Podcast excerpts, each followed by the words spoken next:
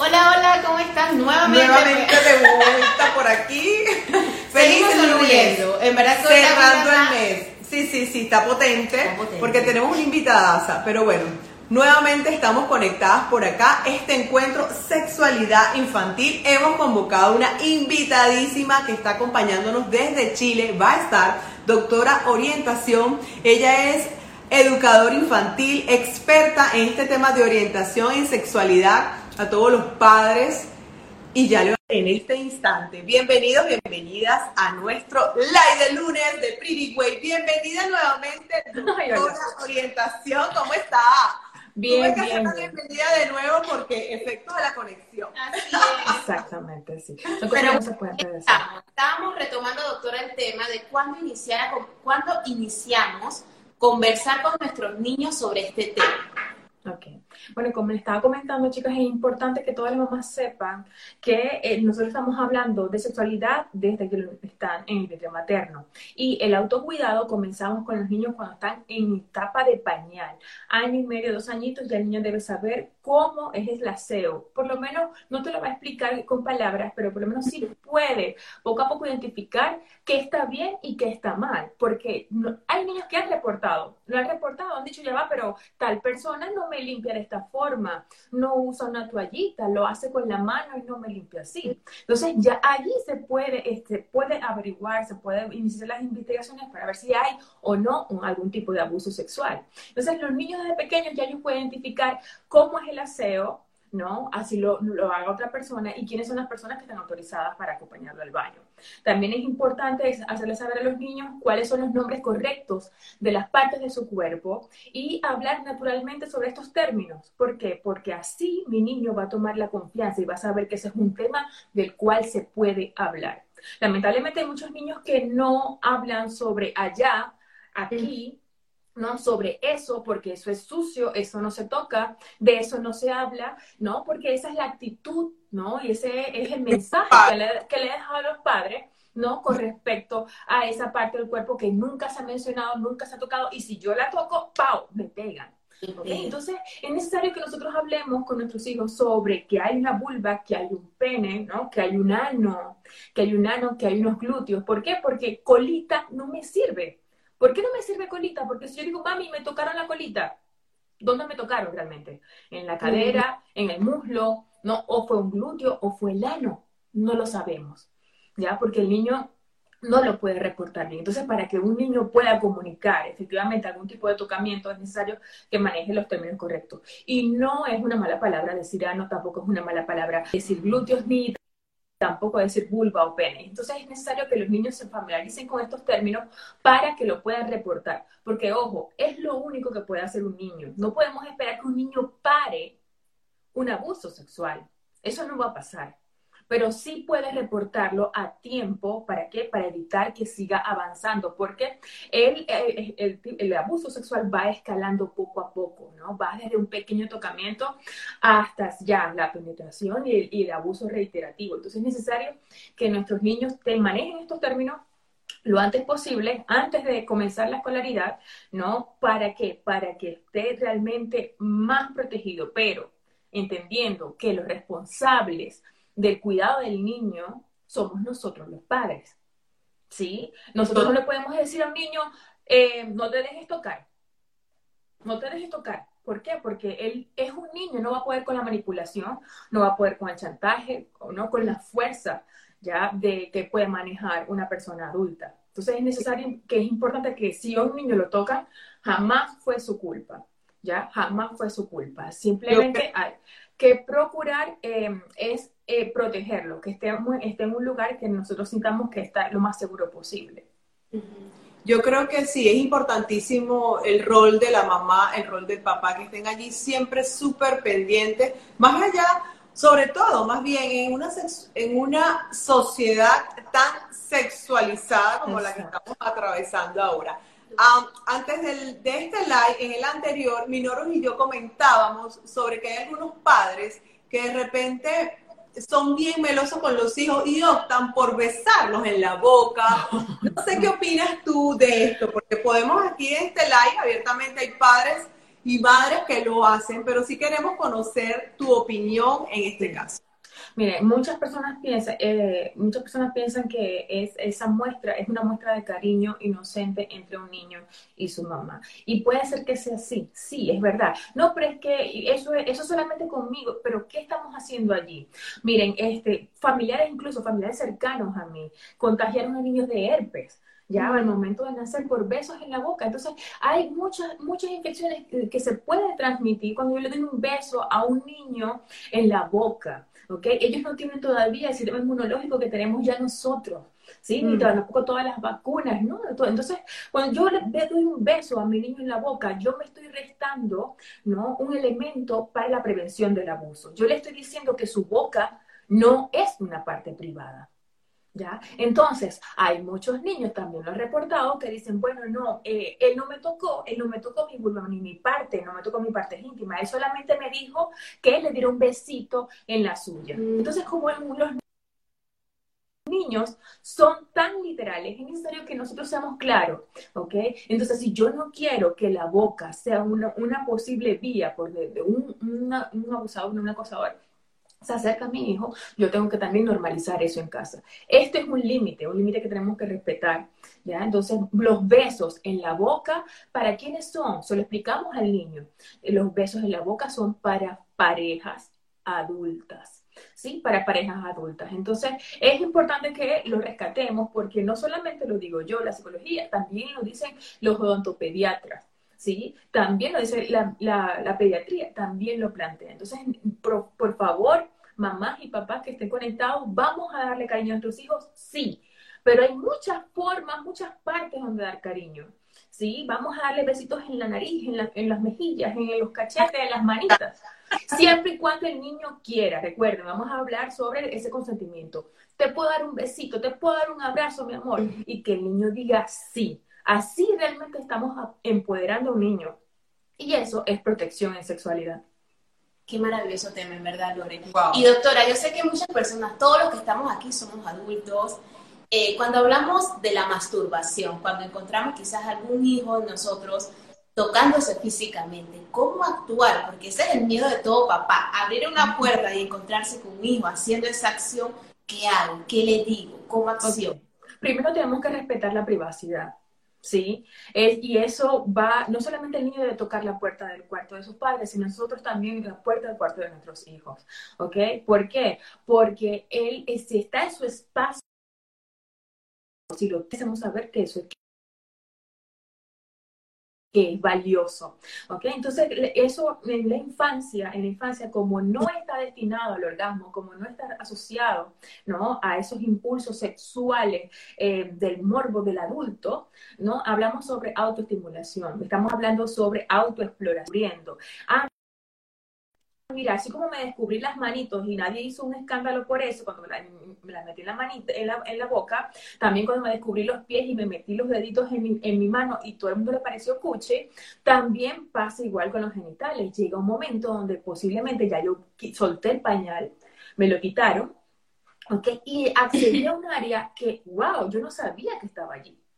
Esa área estaba escondida, pasó dos años escondida y es a los dos, tres añitos donde yo descubro, ¿no? Que hay algo allí donde hay muchas terminaciones nerviosas y si yo toco, siento rico, siento placer, ¿ok? Pero ese placer no es igual, por supuesto, al placer adulto. Es como si yo te acariciara la carita, como si yo te acariciara el cabello, simplemente es una sensación agradable. Entonces, cuando un niño, ¿no? Se esté autoexplorando, se esté autoestimulando, nosotros no podemos caer en escándalos, no podemos caer en, nervios, ¿no? Y, y cuidar mucho nuestra actitud.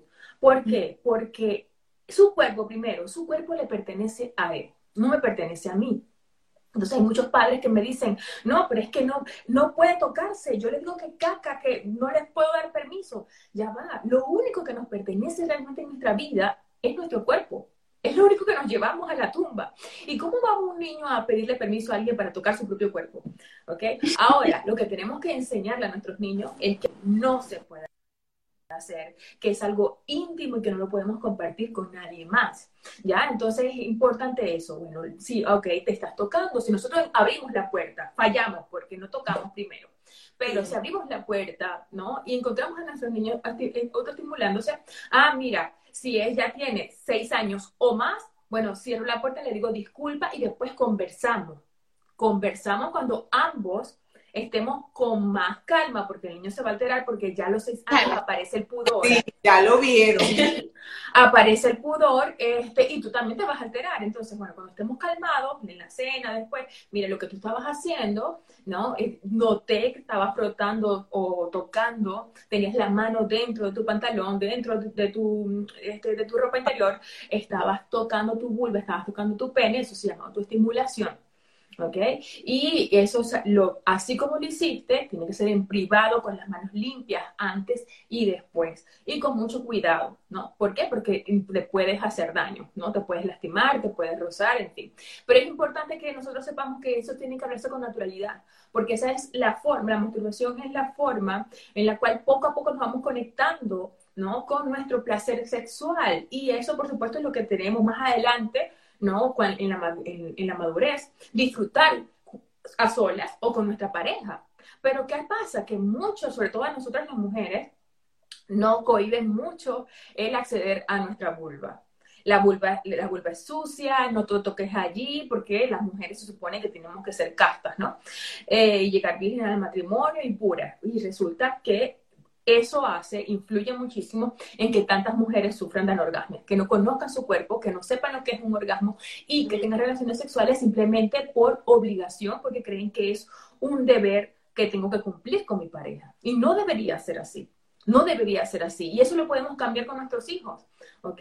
No hay nada de malo en acceder a tu vulva siempre y cuando esté, sea con todas estas características que acabo de mencionar. ¿Ok? Pero hacerle saber que esto lo hacemos en privado. Ahora, si es una conducta muy recurrente, el niño lo hace, eh, no, por ejemplo, no quiere jugar, o por ejemplo, tiene dolor, o por ejemplo, lo hace en público, o estás teniendo conductas hipersexualizadas, ahí sí hay que revisar, ¿no? Para saber que si hay algo que está pasando. Además, de eso. Pero de por sí solo, si es algo esporádico, si el niño lo hace en privado, cuando tiene más de seis aparece el pudor, pues no hay nada de qué preocuparse. Si es un niño pequeño, lo tenemos que educar. ¿Por qué? Porque el niño pequeño, cuatro, tres, dos años, todavía no aparece el pudor. Y eso hace que los niños, bueno, puedan presentar la autoestimulación en medio de la sala, en medio del living, o delante de, personas eh, que no son eh, allegadas a la casa, en algún lugar público. Y ahí, bueno, pues ahí sí, le sacamos la manito y vamos a un lugar privado y le hacemos saber, amor, eso lo hacemos en privado. Estás tocando tu pene, pero tocamos, tocamos tu pene, tocas tu pulva en privado. Entonces, sin, sin hacer escándalo, no sin regañarlo, sin retarlo, porque simplemente el niño no lo sabe. Él no, no está haciendo por algo consciente, sino simplemente inconsciente. Muchos niños se tocan cuando, sobre todo, están muy aburridos o están muy ansiosos, pasó algo en la casa, hay algún cambio, un hermano le quitaron el tetero, están forzando a quitar el pañal, hay una, alguna separación, algún evento, ¿no? Que posiblemente tú no te estás dando cuenta, pero sí está afectando al niño y el niño, bueno, pues busca, ¿no? Calma a través de la autoestimulación. Entonces, ¿qué tenemos que ofrecer allí? Calma, a ese niño. ¿Cómo? En forma de contacto, en forma de abrazos, en forma de leer con él, acompañarlos a dormir, ¿ok? Y que seamos nosotros esa fuente de regulación que el niño está necesitando. Excelente manera de abordarlo, de verdad. Y buenísimo contar con este apoyo, así como hay coach, digo yo, para desarrollo personal, así como hay coach de finanzas. Yo creo que nosotros como padres, de manera responsable, si nos cuesta abordar este tema, tocarle la puerta a especialistas no está de más. Y quiero consultarte, Ari, ¿qué hay con la historia de la cigüeña? Muchos chicos a, la edad todavía de 5, de 6 años, los padres pues le hacen creer que esta es la historia. Y entonces, ¿cuál sería, cómo sería la forma de abordar a los niños? ¿Cómo sería la forma de explicarles a ellos cómo vienen al mundo? Porque si regularmente entonces el papá toma esta historia como para, para respuesta, entonces, ¿qué otra forma de respuesta más efectiva, más realista para ellos se les puede dar? Mira, es importante que sepamos que nuestros niños, cuando nos dicen, mami, ¿de dónde vienen los bebés? Eh, ojo, obviamente no tenemos que decirle sobre la cigüeña, que la cigüeña lo trae, pero sí le podemos mostrar, por ejemplo, cómo se reproduce la cigüeña. O podemos mostrarle cómo, eh, si, si tenemos un perrito, si tenemos una gatita, le podemos mostrar ese, ese episodio. Incluso no, muchas veces ni siquiera hay que buscarlo si simplemente lo vemos en la calle. ¿Sí? En estos días estaba, estaba con mi hija caminando y, bueno, vimos parir a una oveja. Y ella vio cuando salió la oveja, la sangre, la placenta, todo eso, mamá, ¿qué? Y bueno, amor, eso es un nacimiento. Mira, la ovejita salió por su, por su, este, por su vulva, por su vagina, y ahí está eh, el becerrito. Pero se despertó, se paró de una vez, sí, mi amor, porque es, distinto a nosotros. Entonces, bueno, ella estuvo explicando cómo es, pero ella ya tenía mucha información al respecto. Pero si un niño pequeño, estoy diciendo tres años, cuatro años, me pregunta dónde vienen los bebés, bueno, primero tenemos que saber qué tanta información maneja porque ya hay niños de 3 y 4 años que están accediendo a pornografía. Hay que decirlo, ¿ok? ¿Y cómo acceden los niños a la pornografía? Por los celulares de sus padres. Entonces, en los celulares de sus padres o madres está abierto un enlace o está abierto el grupito de WhatsApp y por ahí accedo a material que no estoy listo para procesar por lo que me va a traumar. Entonces, cuando un niño pregunta, por ejemplo, ¿de dónde vienen los bebés? lo primero que se recomienda hacer es preguntarle, ¿qué cómo crees tú? Así, con mucha curiosidad, sin alterarse, con mucha calma, nos bajamos a nivel del niño, ¿ok? Y le preguntamos, ¿cómo crees tú? Es importante que sepamos que esta pregunta el niño la va a hacer cuando se sienta cómodo contigo. Y eso puede ser en el parque, eso puede ser en momento de dormir, va a ser un momento en el cual tú no te lo vas a esperar porque están entretenidos en otra cosa y el niño encuentra allí el, entorno psicológico ideal para conversar sobre eso. Bien, entonces ahí el niño te puede preguntar eso. Entonces le preguntamos, ¿cómo crees tú? ¿Qué sabes tú? Y a partir de su respuesta, ¿no? Pues vamos a complementar o vamos a aclarar, ¿ok? Pero un niño pequeño, 3, 4 años, le podemos decir, bueno, viene del vientre de su mamá. ¿Sí? Estaba en el vientre de su mamá. Eso puede ser más que suficiente para un niño pequeño. Y ya más adelante, él te va a preguntar, pero ya va, ¿cómo llegó ese bebé al vientre de mamá? Entonces ahí pasamos, ¿no? Ahí va a, a, seguir, ¿no? Ahondando en esa información. Y así, poco a poco, progresivamente, en la medida de la que el niño nos diga, bueno, estoy comprendiendo lo que me estás diciendo, explícame más, pues vamos agregando más información. Pero no tenemos que mentir, no tenemos que decirle al niño mentiras sobre la cigüeña, no. ¿Por qué? Porque, oh, mira, hay papás que le dicen a sus hijos, no, cuando dos adultos se besan, ¿ya? No, porque, porque mira, llega alguien, besa a tu niño y puede ser más asustar. Sí, no, en serio, uh, cantidad de veces que, ha pasado, que eh, todos esos chistes me cuentan a mí eh, las mamás en, en, asesoría. es que le dije eso porque no sabía qué más decirle. No, mira, le podemos decir, ok, cuéntame, ¿cómo crees tú? Y llegado el momento, alrededor de los ocho años, cuando ya llega la preadolescencia, ahí se le explicamos, ah, bueno, mira, cuando después que ya le hemos explicado todo y que ya entiende todo, bueno, ¿qué es el sexo, mamá? Bueno, el sexo es tu vulva o tu pene. Eso, ese es el sexo. Ahora, no, mami, yo no me refiero a eso. Eso no fue lo que me dijeron. Eso no fue, ajá. ¿Qué crees tú entonces que es el sexo? Si él no comenta algo relacionado al coito, pues tenemos que hablar de allí. No podemos esperar que sea la pornografía que se lo diga, ¿no? Entonces ahí le hacemos ver que, ah, bueno, el sexo es cuando el pene y la vulva se acoplan, se juntan en una pareja adulta, ¿ok? Entonces eso tenemos que hacerlo, pero llegado el momento, no antes porque el niño se puede extrañar, no puede entender, pero ¿cómo es eso? ¿No? Pero con decirle al principio a un niño de 2, 3 años que el bebé viene del vientre de mamá es más que suficiente y eso le va a dejar tranquilo por un buen tiempo. Ya saben, a tomar nota lo que acaba de decir la doctora. Ay, sí. Manual, esto es un manual espectacular para mamás y papás. Así es. No, Es un tema que yo sé que es un tema muy controversial. Vivimos en pleno siglo XXI donde ya los niños están tomando diferentes inclinaciones sexuales. Quizás a las niñas les gustan las niñas y a los niños les gustan los niños. ¿Cómo manejar esta situación cuando un niño, un hijo mío, eh, me informa que quizás le gusta a alguien de su mismo sexo. Sé que esas son unas preguntas que últimamente muchos padres están teniendo y no saben cómo abordar esta situación. Mira, es importante que sepamos que cuando un niño te dice, a mí me gusta, si yo tengo una niña que se llama María y me dice, me mami, a mí me gusta Ana, el me gusta no significa lo mismo que para ti. ¿Ok? Ellos no tienen ¿no? el referente para entender qué implica el me gusta. El me gusta es eh, siento admiración por ella, me gusta su cabello, ¿no? Por lo menos yo podría decir, me encanta tu cabello, me gustas tú, pero no, lo que me gusta es la forma de tu cabello rizado, me parece precioso. Entonces, yo no tengo, no tengo la información para poder ser tan específica y decir realmente qué es lo que me agrada de ti. Ah, mira, no, a mí me gusta, por ejemplo, em, el, tu, tu suéter tu suéter hermoso rosado me encanta. Entonces a mí me gusta ella porque, eh, porque tiene esto. Entonces los niños muchas veces cuando dicen me gusta, ya es por admiración o también es por agradecimiento. ¿ya? Por ejemplo, en el caso eh, de nosotros que nos ha tocado mirar tanto, eh, hay un niño, por ejemplo, está solo en el aula y nadie, nadie, porque habla distinto, porque se ve distinto, nadie lo, le, le llega a conversar, y pero ahí sí hay un niño ¿ok? Si hay un niño sensible que llega y se acerca y lo une al juego, ¿qué va a decir el niño? Va a sentir una profunda admiración, un profundo cariño por ese niño y puede decir, a mí me gusta Juanito. Pero eso no significa que sea una atracción sexual, ¿ok? No significa que sea mi orientación sexual. ¿Ya? Simplemente hay que, bueno, ¿qué te gusta? Si un niño, si un niño me dice, si mi hijo Pedro me dice que a él le gusta Juan, ajá, en vez de escandalizarme y decirle, pegarle o decirle que es un homosexual, no. ¿Qué te gusta de Juan?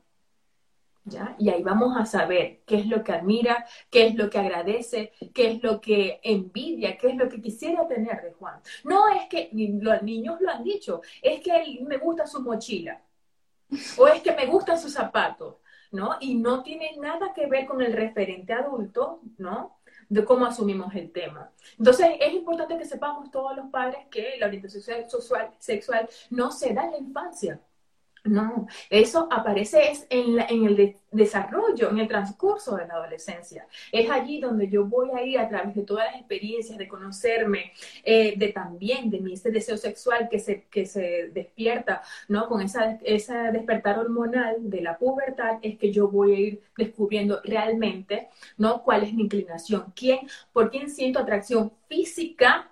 física, sexual y emocional. En cambio, los niños solamente tienen la emocional. Qué interesante. Bueno, de verdad, este, Ari, hay bastantes preguntas en el chat, nos encantaría nos encantaría leerlas y que tú nos comentes todo, pero esto se puede extender dos horas más, si es por nosotros, que Esto me encanta, esto es una tertulia para nosotros, de verdad, demasiado interesante. Pero sí quiero hacerte una pregunta, nos las dejaron en la cajita de preguntas, y es el caso de una señora que lleva una guardería y cuando van a buscar a su hijo, al, niño que está ahí, uno de los niños que está allí, los viene a retirar una pareja, son dos mujeres, son parejas, y el niño cuando viene, sí, es, es mi mamá gusta de una mujer, y se lo habló directamente allí a los niños. Realmente la señora que es cuidadora, o sea, que es la, como decir, la que está a cargo, no supo cómo, y le cambió el tema drásticamente porque de verdad que en esta sociedad hoy en día se nos cruzan pues diferentes temas y ella prefirió cambiar el tema drásticamente. ¿Qué consejo tú nos darías en estos casos? Mire, hay que hacer saber, eh, nosotros no podemos seguir eh, queriendo criar a nuestros hijos desde nuestros propios prejuicios. Está comprobado ¿no? que las familias homoparentales son, eh, son tan buenas como una familia tradicional. Es, necesario que sepamos que una familia de homosexuales no le va a hacer más daño a un niño y que no va a criar niños homosexuales. No, ¿ok? Además, que la homosexualidad es algo natural. ¿Ya? No es algo antinatura, porque incluso está en otras especies de animales. Entonces, es importante que hagamos, hagamos saber a los niños que hay varios tipos de familias, ¿Sí? ¿Y qué es una familia? No, familia es lo que dice el libro de, de, educación familiar, mamá, papá e hijo. No, ¿Por qué? Porque eso nos lastima mucho. Por ejemplo, las madres que somos separadas, ok, entonces yo no soy una familia para mi hijo. Mi hija y yo no tenemos una familia porque me separé de su papá. Ah, o tampoco, bueno, no. Una familia, el concepto de familia es, son ese grupo de personas, pueden ser de sangre o no, ¿ok? Con las cuales yo me siento seguro y me acompañan a crecer. Y muchas familias tradicionales lamentablemente no cumplen ese requisito. Entonces, ¿qué tenemos que enseñar a nuestros hijos? Que una familia puede estar compuesta por con lo que sea, más allá de nuestro prejuicio religioso, nuestra creencia religiosa. Y enseñarle que, bueno, que hay familias donde son dos mamás y hay familias donde son dos papás, ¿ya? Pero lo que los une es el amor. Y eso un niño lo entiende. Yo te aseguro que en ese momento en la sala, ningún niño se sorprendió. Ah, lo estaban entendiendo, se trataron en procesarlo, pero ninguno se escandalizó. A ninguno le dio asco ni aversión. ¿Ya? Porque los niños no nacen homofóbicos, los volvemos nosotros. Entonces habría que, habría que conversar, sí, pero con esa señora, con esa responsable del cuidado de esos niños, para que eh, trabaje sus prejuicios, trabaje ese rechazo que posiblemente sintió, ¿no? Ante esa situación. Entonces lo que hay que revisar, lo que hay que cambiar, lo que hay que reflexionar y buscar ayuda es sobre la homofobia, ¿ya? Porque yo no tengo ningún poder, ¿no? Para juzgar ni señalar a una persona por su orientación sexual. Interesante. Y nosotros somos el reflejo de los niños, que creo que es importante. A veces nosotros los padres, los padres tienen como muchas carencias. Tienen muchas carencias de su infancia, lo vienen arrastrando y les cuesta comunicarse con los niños. Doctora, exactamente. Un tema grandioso, sabemos que estamos también contra la hora, pero ¿dónde la podemos contactar usted, las personas que se están conectando, que quieran recibir de su guía, de su orientación y de su servicio? Mira, eh, muchísimas gracias, chicas. Miren, ya el próximo mes vamos a, volver a lanzar el taller sobre sexualidad de la infancia, que son más de 20 temas en tres horas, donde aprendemos los momentos, las palabras y las condiciones que tenemos que tener para abordar todo lo que referente a la sexualidad de la infancia. Mi cuenta DRA, DRA abreviado orientación, allí hay mucho material gratuito, ¿ok? Y también el acceso a las conferencias que estoy lanzando mes ¿Para qué? Para acompañar a los, a los padres, porque nosotros no nos dieron esa educación. Lamentablemente nosotros venimos, ¿no? Con una educación sexual muy restringida, llena de prejuicios y tabú, y que muchas veces ni siquiera nosotros mismos disfrutamos nuestra propia intimidad. Entonces hay que comenzar por eh, eh, quitar todo esos tabú sobre mi propia sexualidad, ¿no? Para poder así acompañarla a nuestros hijos, porque la sexualidad no es mala, el acceso a nuestro cuerpo no es malo, la relación sexual no es mala. ¿ok? No es una obligación, ni es algo asqueroso, ni es algo por cumplir, ni es un pecado, no. Es una forma en la cual yo puedo vivir también mi, mi existencia y mi sexualidad, que es una dimensión central del ser humano, y mi felicidad. ¿Okay? Entonces, bueno, a través de mis redes sociales de Orientación, Doctor Orientación, pueden acceder a cantidad de contenido gratuito referente a este tema. Qué educativo la Es muy educativo y el chat está aquí invadido. Este, yo quiero comprometerme aquí en público, con su permiso, doctora. Quedaron bastantes preguntas. No sé si es posible armar un videito aparte en las historias ni pensar que dejamos las cajas de preguntas allí y hay muchos sin respuesta. ¿Qué posibilidades hay entonces que nos arme un videito y después lo publicamos en la próxima, en el próximo feed, en la próxima publicación? y allí entonces le damos la información a esas preguntas que quedaron. Por lo menos para cerrar, yo voy a cerrar con esta pregunta, no puedo dejar a estas mamás que nos han hecho tantas y tantas.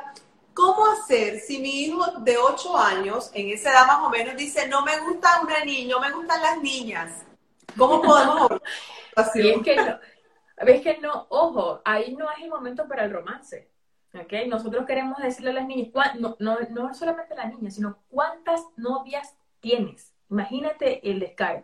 Estamos ahí fomentando el machismo. ¿Qué pregunta? ¿Cuántas novias tienes, mi amor? ¿Cuántas noviecitas tienes, mi galán? Él, no. Incluso hay muchas madres latinas que dicen, ay, em, yo suelto mi gallo, ustedes agarran su gallina. Imagínate el nivel de machismo que hay en todos esos comentarios. ¿Ok? Y allí un niño, ¿no? En la infancia no está todavía ¿ok? Con esa atracción sexual que nos da así la, pubertad. Ellos todavía no están, no es, el momento para romance. Por lo tanto, un niño cuando dice me gustan las niñas es porque sabe que con esa respuesta va a agradar a los adultos. Ah, yo sé que eso es lo que quiere escuchar papi, yo sé que con eso se ríe mi abuelita, yo sé que no. Entonces nosotros ahí estamos hipersexualizando a los niños. ¿ok? Nosotros estamos fomentando el machismo, estamos fomentando el irrespeto a las mujeres. ¿Ya? Porque un niño no debería tener varias novias, ni, ni tampoco, ojo, tampoco debería tener novia, ¿ya? Sino como no le preguntamos a las niñas cuántos novios tienes, tampoco tenemos que hacerlo con los niños. Entonces, no es el momento para el romance, ya deja que tu niño disfrute su niñez, déjalo ser un niño que solamente se vive una sola vez esa hermosa etapa, ¿no? Y ya llegará el momento en el cual él solito, él solito te va a decir quién le gusta, no tienes que tú estar eh, poniéndole gente, gente, ¿no? De frente para eso. Esta, pregunta que está en el chat es súper interesante. ¿Cuándo, ¿Cuándo le podemos hablar a nuestros adolescentes sobre sexualidad? Yo tengo el caso bien cercano, la niña de 13 años ya tiene su novio. ¿Cómo abordar ese tema allí? Eh, ¿Es necesario llevarlos al médico, hacerles ya un control familiar? ¿Qué opinas tú de estos casos? Es, bueno, ya está así la última pregunta porque tengo otro compromiso, pero es importante que sepamos que los adolescentes tienen derecho a asistir a un ginecólogo infanto-juvenil. ¿Ok? Entonces, yo no es que, bueno, si a mí me parece o no me parece, ella va a ir, no. Ya ella puede ir a un ginecólogo, está, la especialidad infanto-juvenil y ahí, pues, bueno, la van a educar y la van a orientar, ¿ok? Ahora, lo del noviazgo, hay que hablarlo, hay que hablarlo en familia, porque si yo le prohíbo a mi hija tener novio, ¿mi hija va a dejar de tener novio? No, simplemente tú no lo vas a saber. No lo vas a saber. Entonces es importante aclarar en qué consiste el viajes para ti, según tus valores, ¿no? Hacerle saber a nuestro adolescente ya cuál es la edad propicia, qué, en qué consiste para ella. Dime tú qué crees que es ser novio, ¿no? Entonces, bueno, explicarle que el noviazgo qué es, mucha gente se lo olvida, pero el noviazgo es simplemente una práctica, un momento en el cual yo conozco a una futura pareja con la cual pudiera yo casarme y formar una familia. ¿ok? Es allí donde yo me voy a conocer, pero ¿qué resulta? ¿Y cómo nos conocemos? Bueno, de todas las formas habidas y por haber. Pero eso tengo que hablar yo con mi adolescente. ¿Qué hacen los novios? ¿Qué no hacen los novios? ¿Cuáles son las eh, implicaciones de, tener novio? ¿no? Y sobre el, cuidado, la prevención de un embarazo no planificado, eso también por supuesto hay que hablarlo. Y si yo no estoy dispuesta a hacerlo, bueno, vamos a, apartar una cita junto con la niña con un médico especialista, eh, ¿no? Eh, ginecólogo infanto juvenil, que está la especialidad para ello. Qué interesante todo lo que nos compartiste, súper agradecidas de verdad por tu contenido, por tu tiempo, por darnos este espacio. Definitivamente quedaron muchas preguntas, sí, contenido de mucho valor para todos ustedes, con mucho cariño. Y bueno, finalmente nos dejas allí tu página web. ¿Cuándo es el próximo taller para ver si nos sumamos a esta oleada? Sí, ahora el próximo mes, a finales del próximo mes estaremos haciendo dereaorientación.com doctororientación.com es mi página y ahí está el acceso a la inscripción los talleres. Gracias, chicas, por la invitación y seguimos en contacto. Tomaron ahorita, el like queda colgado en la cuenta de arroba Panamá. Está interesantísimo, no se lo pierdan. Chao. Nos vemos en una próxima. Bye bye.